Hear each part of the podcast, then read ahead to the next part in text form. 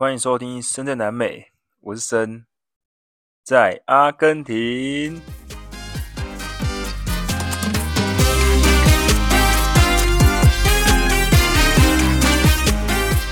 前面一集录音的开头，不知道大家听得怎么样？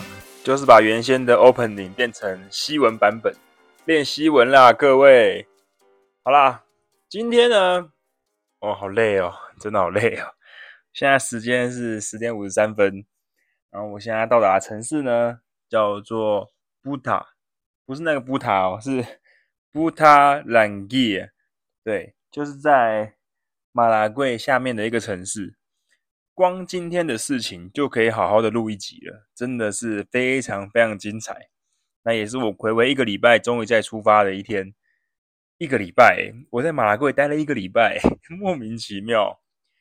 好啦，我来分三个部分讲。第一个部分呢，就是离开，然后到岩石路段，OK。那第二个部分呢，就是到达布塔兰吉。那第三个部分就是晚上，所以第三个部分最无聊，直接收尾。好，来分享一下啊，嗯，在马拉贵就是前面有讲嘛，我去滑雪，然后跟 Dennis 啊，跟米莉他们一起出去玩，很开心诶，真的蛮开心的，所以。我今天早上也是七点半就起床了，然后弄一弄早餐，我就把 Dennis 叫起来，然后我们就是道别之后，我就会加油。那加油的时候呢，突然收到米粒的那个讯息，他说我还没有抱你耶，你就走了。我跟他说你等我，我马上回头，反正近近的而已啊，大概三四百公尺，所以我就在骑车回去，然后跟他道别，再合照一张。哇，要离开这个城市，我觉得离开的心情真的是。嗯，蛮复杂的，因为待了一个礼拜，你知道吗？就是跟那时候跟瑞啊，还有建中他们一起玩的时候，然后分开，感觉差不多。你已经习惯了，结果对你还是必须要继续往下走。这就是人生的缩影呐，人生就是这样啊。国小会毕业，国中会毕业，高中会毕业，大学会毕业，然后你你的朋友可能会生离死别，或者是搬到其他城市去生活，或其他国外不同的国家，你还是得告别啊。但是你知道一件事情是，你们有一天还有机会再见面。像今天 Dennis 给我的评语啊，就是我们在沙发冲浪的评语，他们就是说，我家永远等着你，我的小屋永远等着你。听起来有点暧昧，没有没有没有没有，他们就真的是这样讲。像我那时候在圣拉法叶也是这样嘛，那那个妈妈也是这样跟我说啊，她说你要回来，我们永远等你哦，对，我们的家都永远为你打开。我说哇，真的是很感人呢。虽然说要我从台湾再来阿根廷，这应该是不太可能再发生的事情，短时间内啦。但是听到这句话，还是觉得很温暖啊，代表诶他们是认可我的，然后我是他们的一份子，这样被当家人对待，这种感觉是你用钱买不到的，对吧？虽然没有人想要用钱买这种东西啦。好啦，那今天就是准备出发吧。那我们今天的路程呢，很简单，我们今天的路程就是要从马拉贵，然后经过布兰嘎，然后到达今天的目的地，就是我现在所在地，叫做布塔兰吉，真的很难念，每次都会念错。原本还念成布塔，是布达 B B B B 开头 A B C 的 B。那今天最大的一个挑战呢，就是我从马拉贵下去的时候呢，也是走四十号公路。但是会有一段是四十号公路最烂的路，对，那个路面是完全没有铺的，是土路啊、石头路，没有任何的柏油，没有任何的建设。那为什么会这样呢？很简单，因为呢，往下走，我今天是要从门多萨省到内乌根省，所以呢，这两个省份之间，因为都在边陲的地方嘛，所以两个省份的政府就互相踢皮球。没有人要做这个建设，说啊，这是你的啊，是我的啊，然后没有人要把这一块弄好。也就是说呢，那一段路在以往大概有两三百公里都是土路，非常非常烂。但是呢，可能也慢慢的接近现代嘛，对，所以他们开始有铺一点路。但就算铺了，在边界那一段就是没有在理，就是没有在在建设的，所以大概有六十公里到八十公里。我那时候在门多萨的时候呢，跟我朋友讲，然后在先换的时候跟我朋友在聊天，他们都说大概就是六十公里。对，那我今天呢就开始骑嘛，心里已经有一个底了啊。所以那时候从圣拉法爱就没有绕路走，因为有两条路可以往下，一条就是圣拉法爱往左回到四十号公路，一条就是圣拉法爱走一四七还是一四一还是一四三号，对，然后可以绕到下面去接回四十号，但就是就是远离那个土路。那那个土路呢，它的路况糟糕到什么程度呢？是连那种城市间的接驳车哦，就像那种统联啊、核心啊都不会走的路，他们会直接绕道。所以那时候我要去马拉贵的时候，上一个城市待滑雪那个城市啊，待了七天那个城市。那时候 Dennis 是从下面的巴里洛切上来，因为他刚回来，他受伤嘛，滑雪受伤。他那时候坐车就是绕过那里，然后先到圣拉法爱，再回到马拉贵。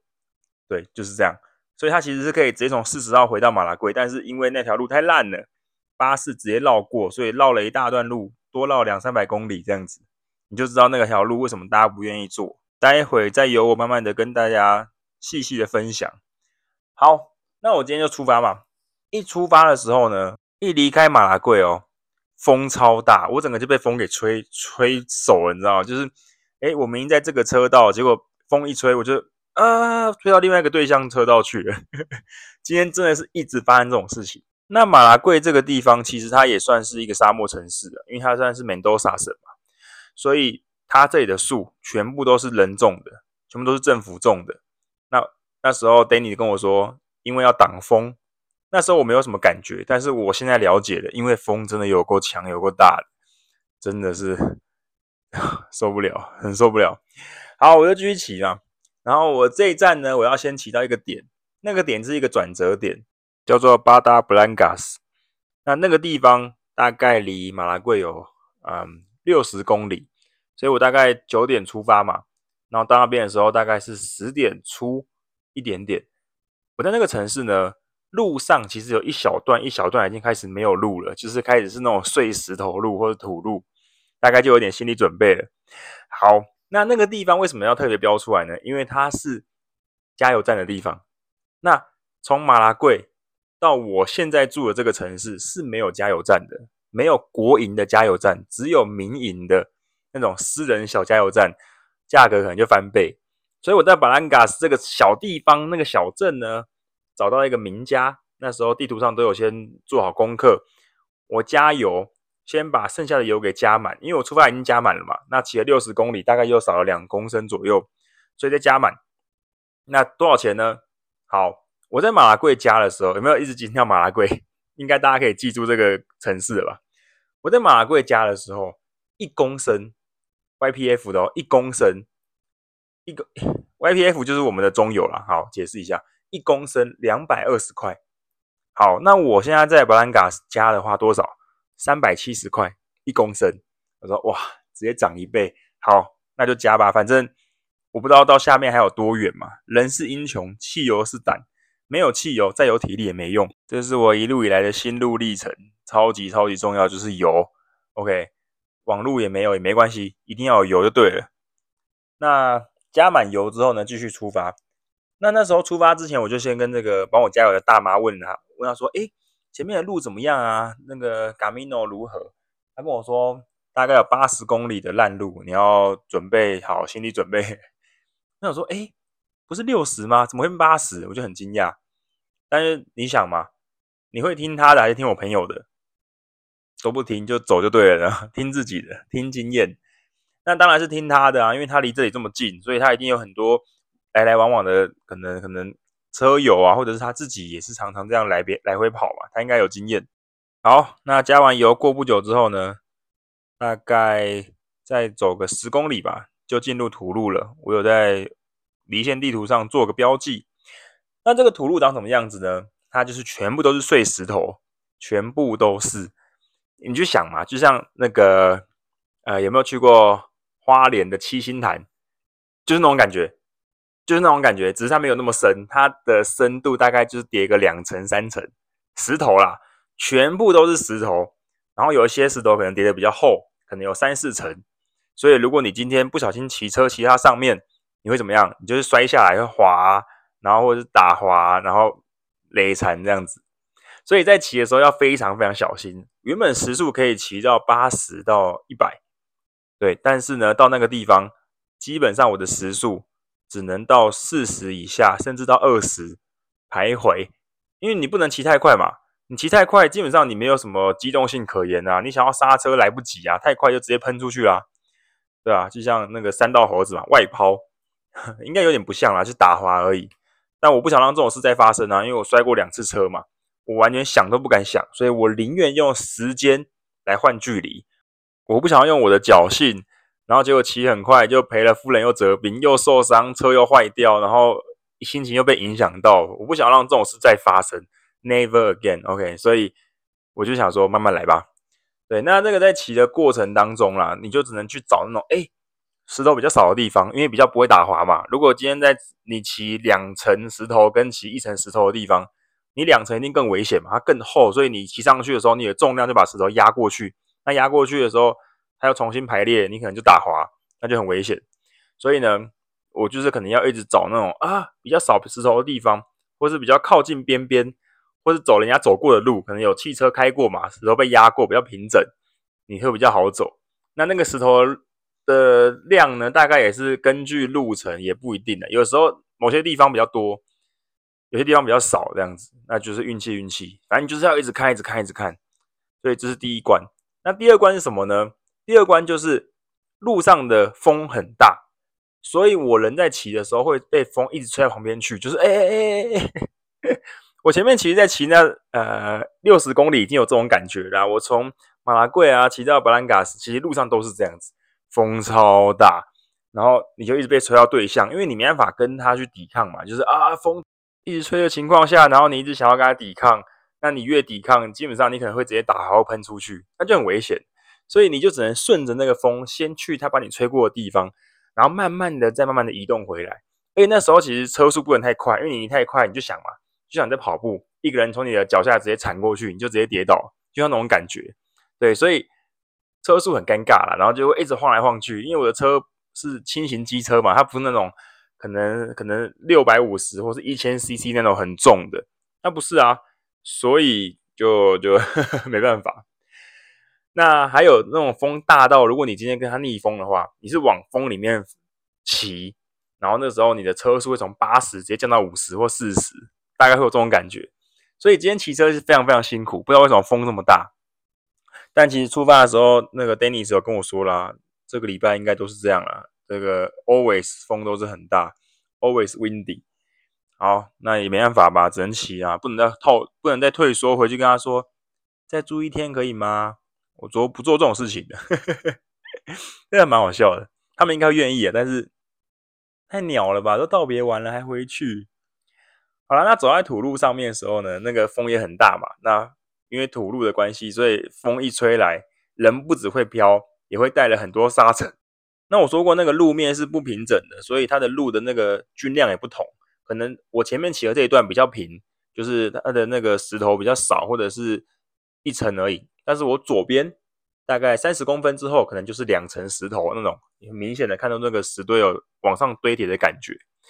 那当你今天风吹到我旁边的时候，你能怎么样？你就只能顺着风往左边走啊。所以我常常被吹到对向车道。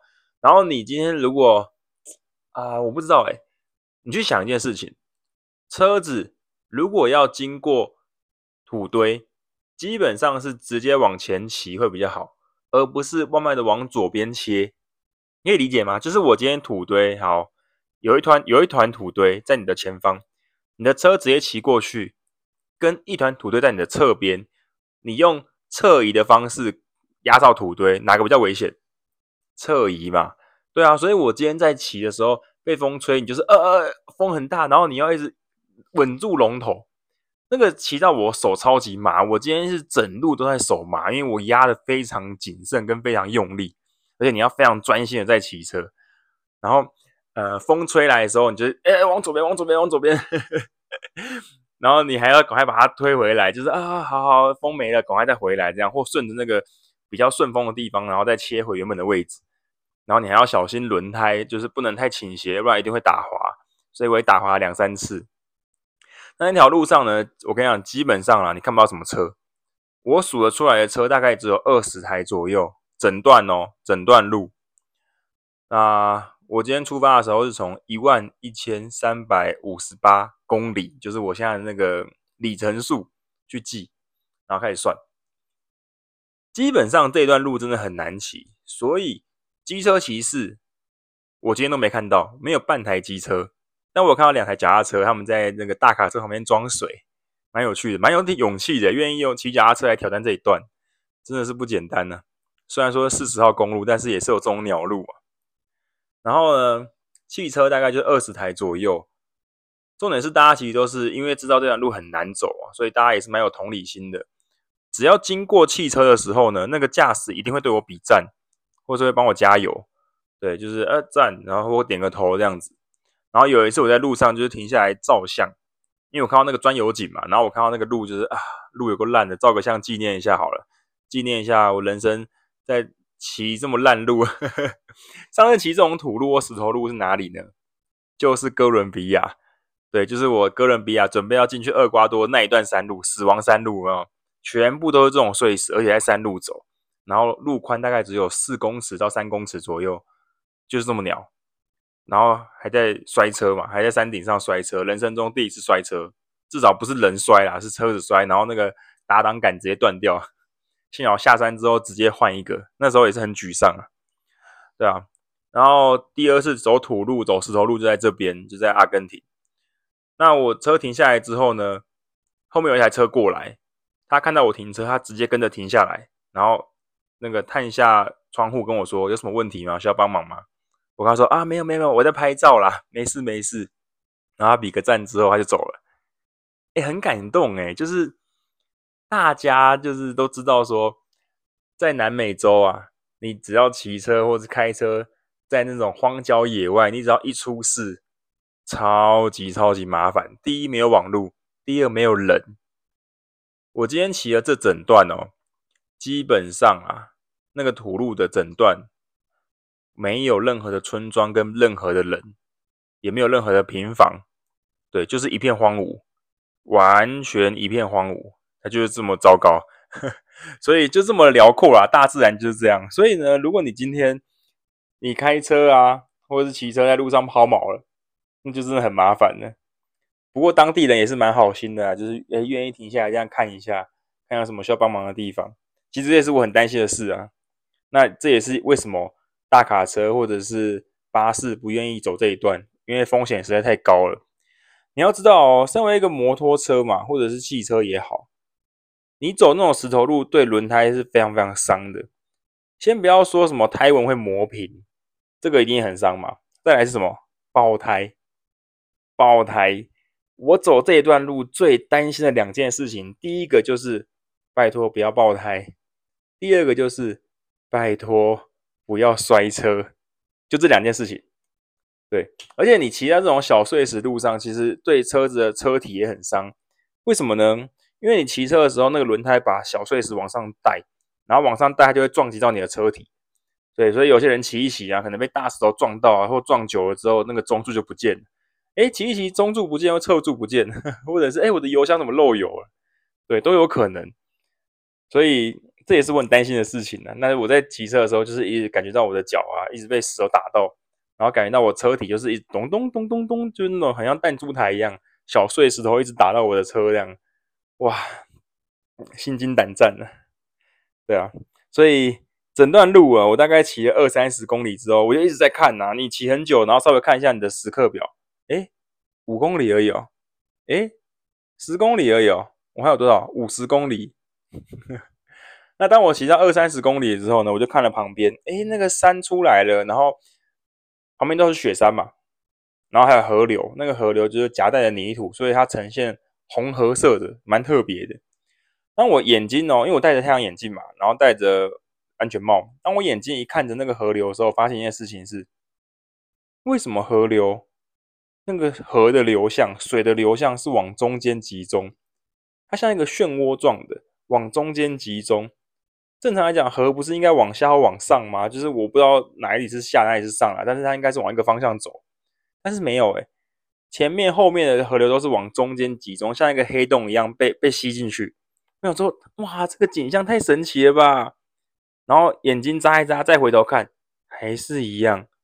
我的世界就是我现在看的地方，看的东西好像是一个黑洞，把所有的周遭东西全部吸进去的感觉。我想说，哎，怎么会这样？不对啊！所以当我一抬头往上看，我看天空的时候，也是这样。我的云啊，天空旁边的山啊，也被吸进去。我看山也是这样，我往前面看的路也是这样。为什么会这样呢？我发现是因为我骑车太专注在看地上的石头，因为你要很小心嘛，就像你走路看地板一样。但是我是在时速三四十公里的情况下，然后一直盯着同一个点看，眼前就是一直有那个石头，很像履带式一直在跑，然后石头又是一颗一颗的嘛，那个对视觉上蛮伤的，所以我应该是产生幻觉或者视觉疲劳了。对，我那时候一抬头看，哇，我整个眼神就是。你会说像飞蚊症，但又不像，它就是整个就是往中间集中，很像那种残影的感觉，对，很特别，但是我觉得很可怕。我想说，干他妈的，怎么会这样？是不是又发生什么事情呢？呃，跟大家分享一件事情，我来南美洲之前呢，因为我知道我要来了嘛，所以我那时候有准备一件事，就是我去做镭射。我是有近视的，但是我不想要，我想要减轻我的行李嘛。为了减轻行李，所以这次没有带帐篷，也没有带睡袋。那我知道我要戴太阳眼镜，我要戴隐形眼镜，绝对是不可能戴这么多隐形眼镜的啊，对啊，我今天要来这里可能半年呢，那我隐形眼镜要戴几副？我戴我戴日抛也好，我戴季抛也好，我当成两个月换一次好了。那我还要带什么？眼药水啊，我还要带那个洗隐形眼镜的药水，那那也是一个重量一个空间呐，就很麻烦，所以。心一狠，好啦，做雷射啦。而且我有在冲浪，我有在滑雪，我有在游泳，我有在玩很多极限运动。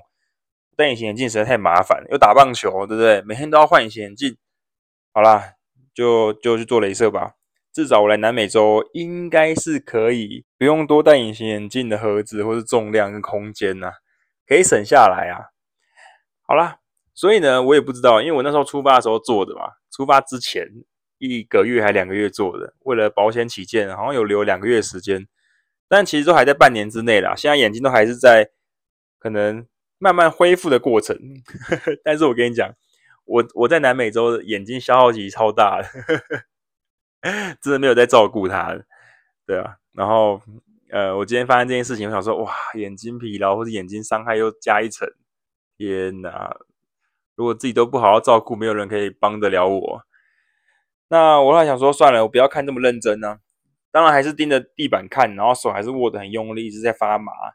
但是就是眼睛会一直看四周啊，然后盯着旁边，或是偶尔换一下那个那个焦距对焦的位置，比较舒服一点啦。后来还是有，但是就比较缓和了。那录音的当下呢，是没有发生这个状况的，所以应该就是当时视觉疲劳啦。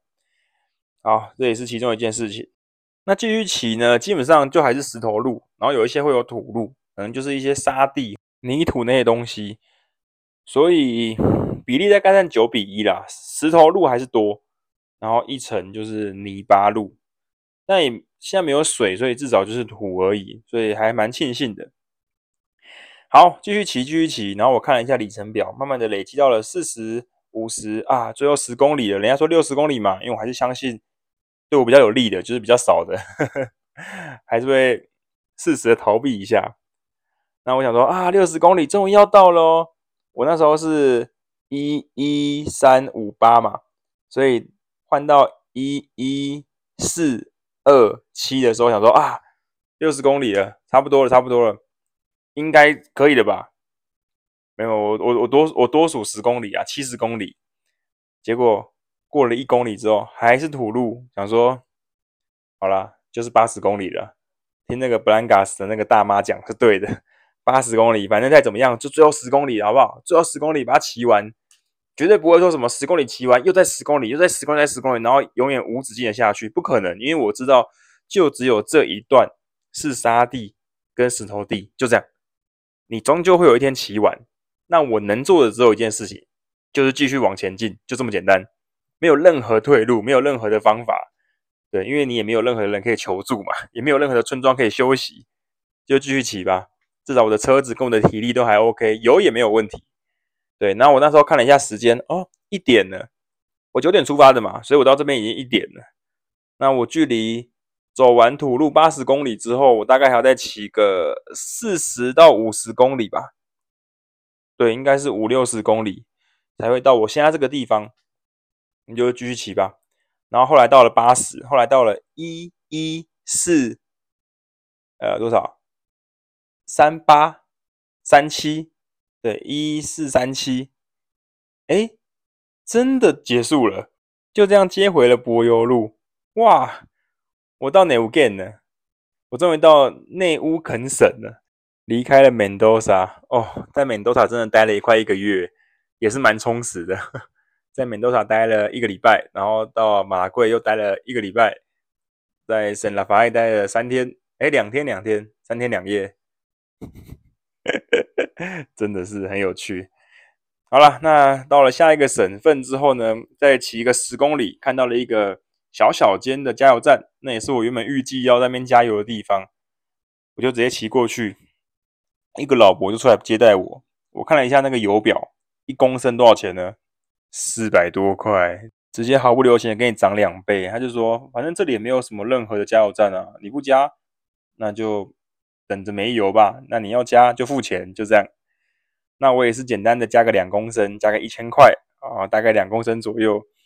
对我们来说，其实算便宜啊，不会到很贵，四百块嘛，大概也是二十块台币，就这样。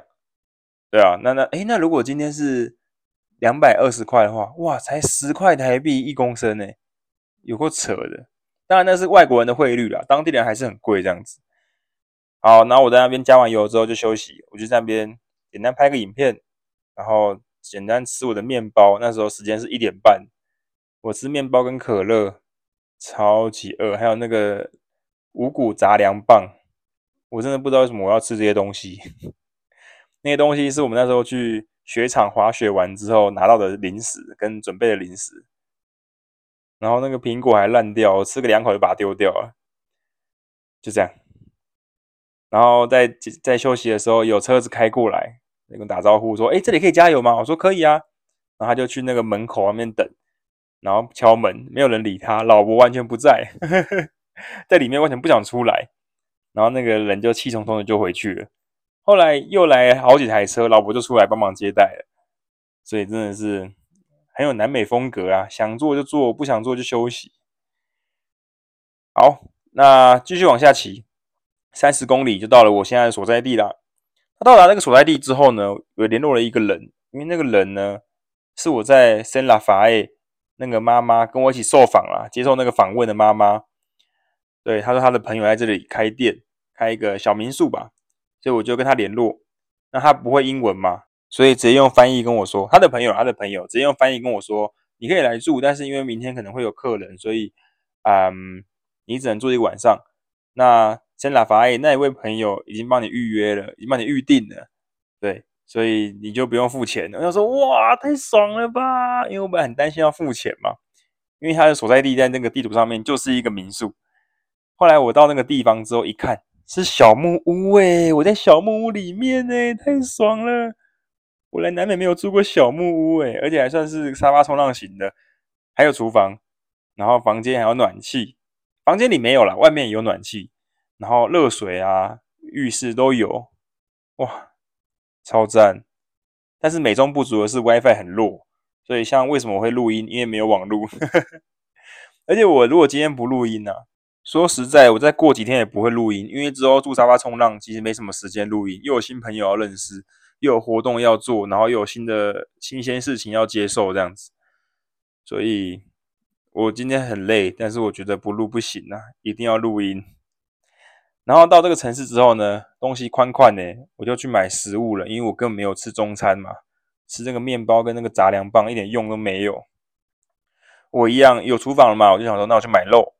结果呢，五点才开门，对，我要去嘛，那时候三点多，他跟我说五点才开门，你不要这么早去。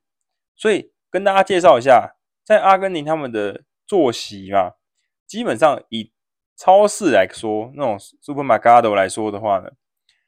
是从早上九点到下午一点，再从下午五点到晚上九点或十点，然后礼拜天只有开半天这样子。他们的模式就是这样，所以中间一点到五点呢，就在休息、睡觉、吃饭，对，他们的模式就是如此。你会想说啊，为什么超市没有？就是为什么会打烊？为什么中间会休息啊？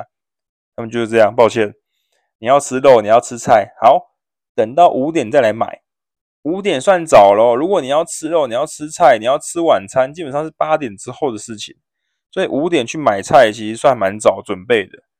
对，他们的模式就是这样，跟台湾完全就是 完全不一样啦，对吧？所以我在马拉贵的时候啊，Dennis 他们吃饭都是十点、十一点，甚至我昨天他们十一点半才吃饭，我已经躺在床上，他们十一点半才在那边弄东西，然后在那边吃饭。当然可能没有吃很多啦，可能就是一碗汤这样子，或者是一件简单的小食物。但你会想说，都要睡觉了，不要这个时候吃东西啊，很难想象啦，真的很难想象。但是阿根廷就是这样子，欧洲应该也是有些城市是这样吧，有些国家应该也是这样子。对，只是我那时候有点忘记了，我那时候在法国的时候好像也是，他们是九点才吃饭嘛，然后吃很晚，吃的很浪漫这样。哦，不能接受。我五点又想要吃干面的，不要闹，或吃个牛肉面。好啦，那我去买肉的时候发现，哎、这里的肉超级贵。我记得那时候在烧塔，在阿根廷北部的时候，一公斤大概是一千七百块还是两千块？两千块算贵了，我记得是一千七百块，还是两千出啊？忘了。好，那这里多少呢？都讲 costilla 好了，就是乐牌，一公斤哦。这里要四千二，一公斤要四千二，整整涨了一倍，你怎么吃得下去？后来我直接问那个，哎，鸡肉多少？他说鸡肉好像一公斤一千五吧。好啦，还勉强可以啊，我就买了一只大鸡腿，九百五十块，OK OK，可以接受，大概四十五块台币，可以当明天早餐吃，然后待会再去其他肉店逛逛这样子。那中间我就不赘述了，回去又煮了牛排吃，然后。晚上受不了，又再去买东西。写完日记之后，出去买东西。那买东西之后，我来到原本的第一家店。那家店其实我进去就发现是一个亚洲人在那边主持，就在那边柜台。然后我晚上去的时候呢，诶，有一个亚洲人站在门口，诶，我就直接搭讪他，我说：“你是中国人吗？”对，你是？他说：“Chino。”然后我就跟他讲中文。诶，他是一个中国的大哥，王大哥，他这边开店。哇，在这个小镇竟然可以认识一个中国人，有够扯的！哎，这个小镇多扯！这个小镇它分两个区域，都小小的。一个区域呢是没有任何铺柏油路的地方，它都是那种碎石路哦。然后另外一个区域在比较下面，那才是有铺路，而且整个都市计划比较完整啊，有一个很大的公园这样子。那我大概就是住在那两个小镇的中间，那两个区域的中间呐、啊。就是一个下坡，那个中间，对，我住的地方就在这里，所以我出去的路其实是碎石路。好，那我讲回来了，遇到王大哥，我就开始跟他聊天嘛。他很好奇说：“啊，你来这里骑摩托车哦？从哪里来的？哥伦比亚？你自己一个人哦？怎么会自己一个人？” 他很在意，就是你怎么会自己一个人？我就跟他聊一下天，很有趣。我说：“你怎么会在这个地方啊？怎么会在这个小镇？你为什么不去门多萨？为什么不去纽根？为什么不去巴里罗切？”他就说，就是来到这里啦，其他地方他去过，就来到这边。然后之前他是在那个 Buenos Aires 那边，他在首都，蛮有趣的，就这样聊个天。然后我就去想说，我要买个可乐喝嘛，因为我今天实在太饿了，而且一定要喝可乐。我就跟他说多少钱，他说你不用在意，你买，待会给你打折。我说好，感谢感谢。我们聊了很多东西啊，然后我还去买一块肉。那他还跟我说，这段时间骑车其实有点危险，因为风很大，一直刮风啊。他说台风、飓风。他说他开个车子都有点飘移的感觉了，所以骑摩托车应该更危险。我说对，我一直被吹到对象，这个心有戚戚焉呐。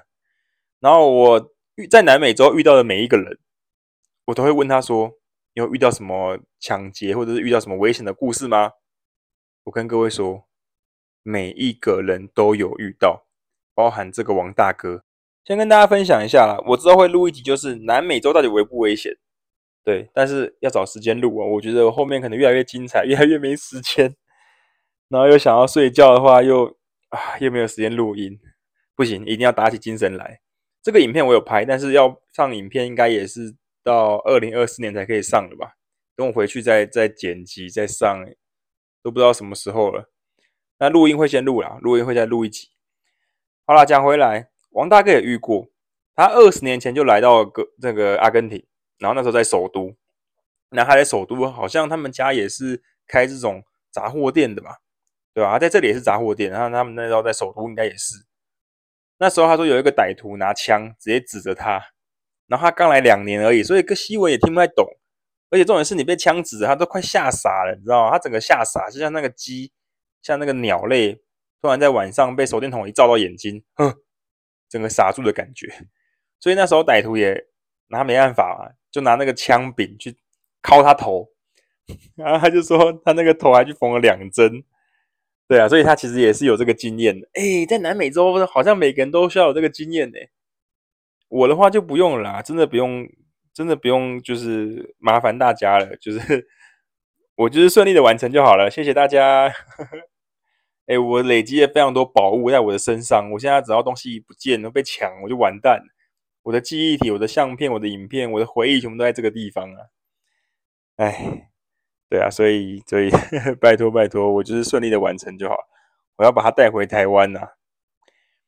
然后王大哥也说到通膨的问题啊，他说通膨很严重啊。我跟他说这里都没有找不到餐厅啊，他说这里没有餐厅，在呃布塔兰蒂这个城市这个小城镇是没有餐厅的，跟通膨有关系。为什么呢？怎么说呢？好，他举例，他之前加油三个月前哦。加油是加一万四，到了今天，他加油是加两万八，整个是涨了一倍嘛。那包含他们的选举，整个钱又从一比五百跳到一比七百多。这个前面几集应该有讲到，实际上应该还没上片啦，现在还没有上，但是慢慢跟大家分享。所以呢，食物也是嘛，而且我说过嘛，你看那个牛肉直接涨一倍，那更何况是就是餐厅的食材，原本一个汉堡，Ambergaza 一个汉堡只要两千五百块。哎，这算贵咯，但是在南部可能，在这个这里可能可能算便宜啦。但是现在一个汉堡要多少钱？要五千块，你去想哦，怎么可能吃得起？那当如果没有需求的时候，就自然没有供给啊，所以餐厅就直接关门。对，就是这样子。所以，哎，你去想，我今天是一个观光客，我就如果没有厨房，那我要吃什么啊？总不可能没有餐厅可以吃吧？但是抱歉。这里就真的没有餐厅，完全不能接受，哎，真的完全不能接受。我到阿根廷之前的任何一个城市都有什么美努雷蒂啊，都有那个小餐厅，或者是那种很 local 的食物店啊，你早上、中午、晚上都可以吃得到。但是阿根廷就没有，哎，那如果没有厨房，不是完蛋了吗？而且有厨房，我也我也就煮个牛肉来吃而已。牛肉的故事可以再分享一集，再可以分享。穿插一些跟大家分享这样子，好啦，然后那也跟我说，你其实要小心啦。他切肉的员工在前几天，他家前面的树也被风给连根拔起。然后说你骑车要再小心，但是到往下一个城市应该就一个多小时而已。这也是我明天的目的地。对，我今天在这里先休息啊，我就不想要再多骑一个小时了。想说我今天骑了六个小时，累了啊，差不多了，可以了，不要勉强。按照这样子的计划下去，应该是没有问题的。那他也说，我现在在那个布塔兰蒂这个城市，两个礼拜前也下过雪啊，一两个礼拜前，对吧？然后现在在刮风，所以现在气候慢慢的应该往春天转变了嘛。只是在换季的时候可能会下雪啊，或者是下点雨这样子，或刮风会比较麻烦。好了，也只能这样啦。所以还有什么要分享的吗？我想一下。哎，你们有什么建议都可以跟我说。如果你觉得我讲太快，或者是呃越讲越无聊，或者是没有穿插一些有趣的事情，我觉得应该蛮有趣的啦。但是我不知道你们怎么想。对，就是我，因为我自己在这样生活嘛，所以我讲的是我发生过的事情，所以我不知道对你们来说有不有趣。但我就想要想要记录下来说，哎，比较特别的事情这样子。所以你们可以跟我分享啦。那这一集上的时候，我猜我应该已经到白罗且下面，或者是已经快要到五十瓦亚了吧？不知道，很难讲。我现在的距离离五十万亚大概还有三千多公里。对，所以我抓了一下时间，大概还有三十到四十天。如果中间没有在像马拉贵这这样子，在一个城市待个七天八天，我不知道哎、欸，那应该可以在三四十天以内到达，不知道，蛮焦虑的。我昨天那边打开地图那边看，哦，还有三千多公里，然后突然一阵焦虑感上来，我不知道那种感觉是什么、是因为我要回台湾了吗？要结束了吗？还是还有三千？我走了这么久，还有三千，倦怠了吗？这个心情很特别，真的很特别，所以我又写下来了，再慢慢跟大家分享。对，那你们看我的那个呃，IG 然后脸书，其实分享很多故事，那些故事都是跟人有关系的，或者说跟景比较少，好像比较少，就是有风景或者是跟当地有关系的事情，都是我跟人相遇的故事，或是我跟人合照的事情。那到底有没有什么风景可以介绍呢？其实是有的啦，只是我都没有分享。但是我日记都一定有在写，所以如果到时候有机会把它集结成册，我有出书的话，我会再一并的跟大家分享。因为我的模式不像建中，就是每天都会记录啊，我可能每天都会把我的日记，然后加上我的影影音，它会剪影片嘛，然后照片及时分享出去，然后把档案删掉。那我是不是这样？我就是把档案留下来，然后把素材留下来，把心情写下来。然后自己收藏，没有跟大家分享。当我有时候想到，或者是在一个城市待很久、休息久了之后，我才会分享。所以你们看，如果我有时候在分享很多东西的时候，代表什么？代表我在那个城市待了下来，或者是我短暂的停留，然后没有继续出发。